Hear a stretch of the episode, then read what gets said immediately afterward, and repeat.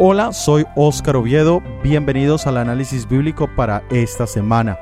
El pueblo judío estaba de regreso en la tierra prometida por la obra de Dios en el corazón de los reyes persas y estaba llevando a cabo la obra de la reconstrucción del templo de Dios. Hoy miraremos el tercer decreto que dio total autonomía al pueblo de Dios y cómo tiene esto un paralelo para nuestro tiempo en el tercer mensaje angélico. Soy Óscar Acevedo, gracias por escucharnos. Comencemos.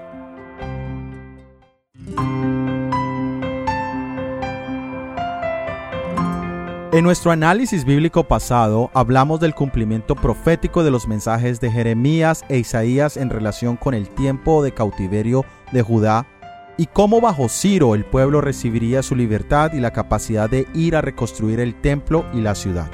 El ministerio profético fue de mucha importancia para guiar y animar al pueblo durante aquellos años. De hecho, el libro de Esdras, capítulo 5, versículos 1 y 2, nos dicen: Profetizaron Ageo y Zacarías, hijo de Ido, ambos profetas, a los judíos que estaban en Judá y en Jerusalén en el nombre del Dios de Israel, quien estaba sobre ellos.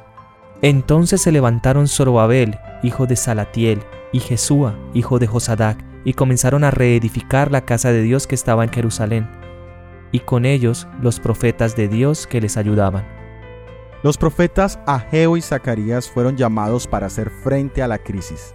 En sus testimonios conmovedores, esos mensajeros revelaron al pueblo la causa de sus dificultades. Declararon que la falta de prosperidad temporal se debía a que no se había dado el primer lugar a los intereses de Dios. Los consejos y reprensiones contenidos en el mensaje dado por Ageo fueron escuchados por los dirigentes y el pueblo de Israel. Comprendieron el fervor con que Dios los trataba. No se atrevían a despreciar las instrucciones que les enviara repentinamente acerca de que su prosperidad temporal y espiritual dependían de que obedeciesen fielmente a los mandamientos de Dios. Incitados por las advertencias del profeta, obedecieron Zorobabel y Josué y todo el pueblo la voz de Jehová su Dios y las palabras del profeta Ageo. Las fervientes súplicas y palabras de aliento dadas por medio de Ageo fueron recalcadas y ampliadas por Zacarías, a quien Dios suscitó al lado de aquel para que también instara a Israel a cumplir la orden de levantarse y edificar.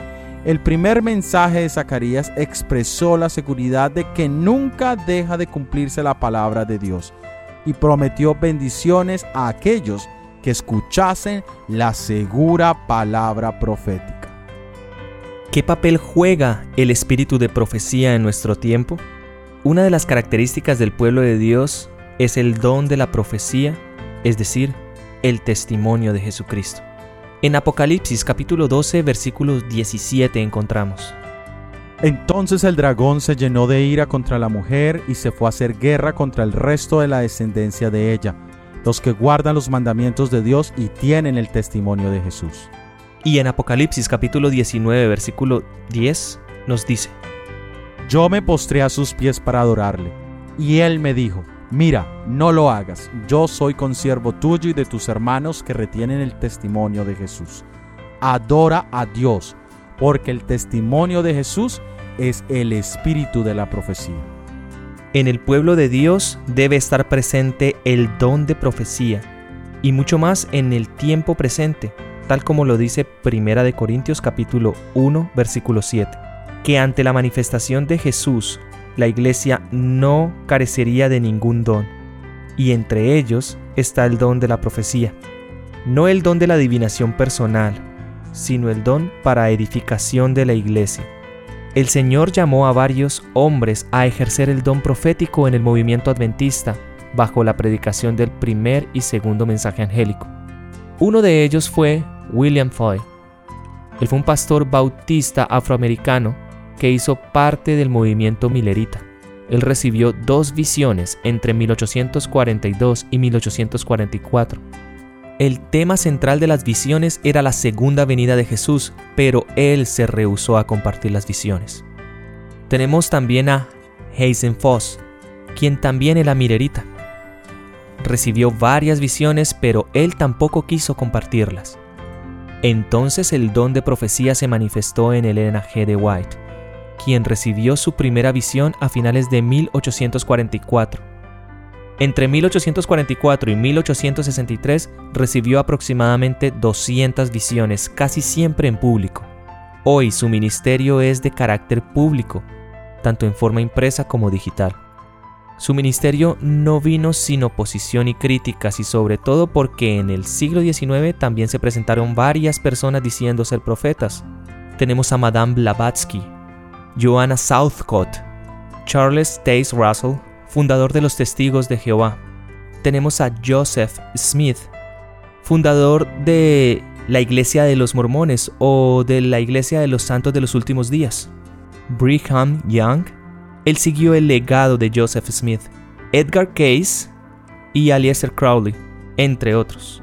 En este caso, es propio aplicar una evaluación bíblica, como la que estudiamos en nuestro episodio número 15 titulado Jeremías enfrenta a Ananías, y buscar las características de un verdadero profeta.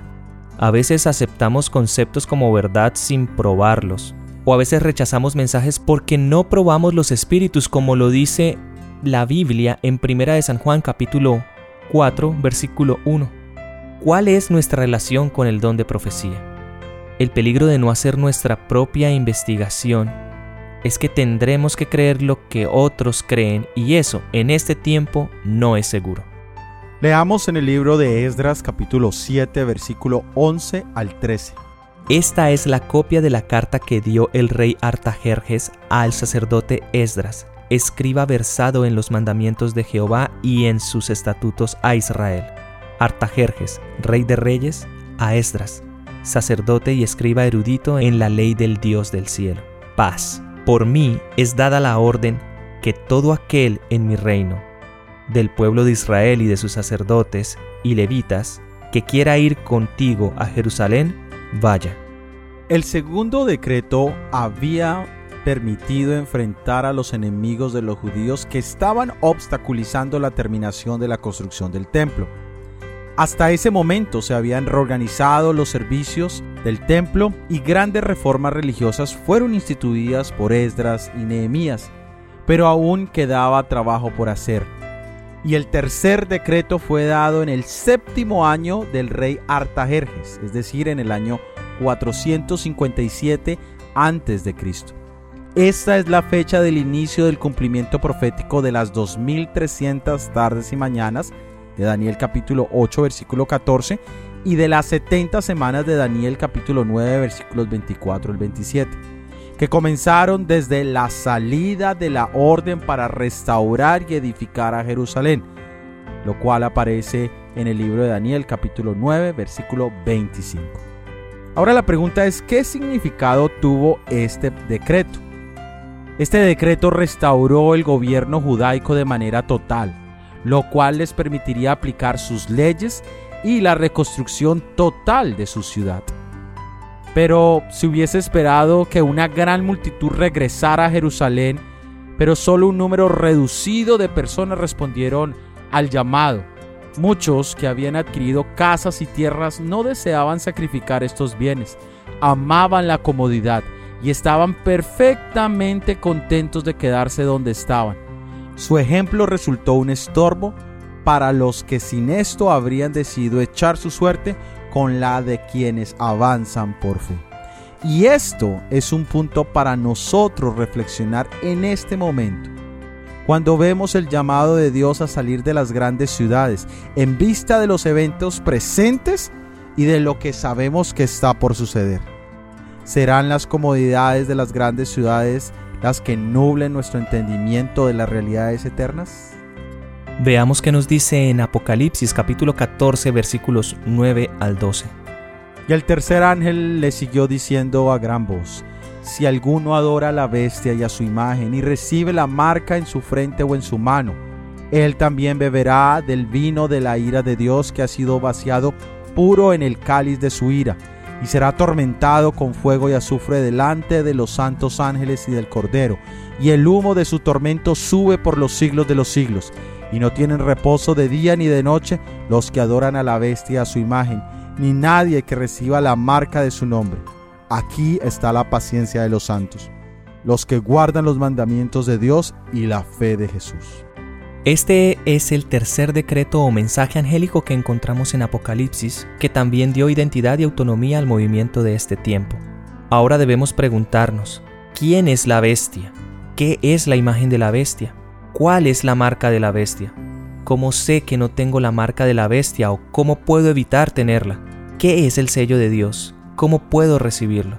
Hace años un grupo de hermanos salieron a las calles aquí en Canadá a preguntarle a la gente si habían escuchado el término la marca de la bestia y de qué se trataba. Y asombrosamente un 95% no tenía una idea clara de lo que esto era, ni de lo que el sello de Dios significa. Y hoy, mientras miles de teorías circulan en el mundo de qué es lo que va a venir, si una vacuna obligatoria, si un microchip, si un nuevo orden mundial, la pregunta más importante es, ¿esta cuarentena nos ha acercado más a Dios? ¿Hemos reconocido nuestra necesidad personal de un Salvador vivo y no uno histórico? Si hoy fuera mi último día, ¿sé con certeza cuál es mi destino eterno? Y para los que conocemos la respuesta a todas estas preguntas, ¿qué hemos hecho con este conocimiento? ¿Por qué Jesús no ha regresado? ¿Será que soy responsable de la demora de la proclamación de estos mensajes? Que Dios nos ayude a reflexionar. Para terminar, meditemos en lo siguiente. El poder humano no estableció la iglesia de Dios ni puede destruirla. La iglesia no fue fundada sobre la roca de la fuerza humana, sino sobre Cristo Jesús, quien es la roca de la eternidad y las puertas del infierno no prevalecerán contra ellas. La presencia de Dios da estabilidad a su causa. Las instrucciones que nos llegan son no confiéis en los príncipes ni en los hijos de hombre. En quietud y en confianza será vuestra fortaleza. La gloriosa obra de Dios, fundada en los principios eternos de la justicia, no será nunca anonadada. Irá de fortaleza en fortaleza, no con ejército ni con fuerza, sino con mi espíritu, ha dicho Jehová de los ejércitos. Gracias por haber escuchado nuestro episodio del análisis bíblico para esta semana. Si ha sido de bendición y quieres ayudarnos a la proclamación de este mensaje, por favor compártelo. Déjanos tus comentarios o dale me gusta o pulgar arriba. De esta manera, este material podrá llegar a más personas. La próxima semana veremos la vida de Nehemías. Todo ha sido producido por el ministerio 147. Que Dios te bendiga. Amén.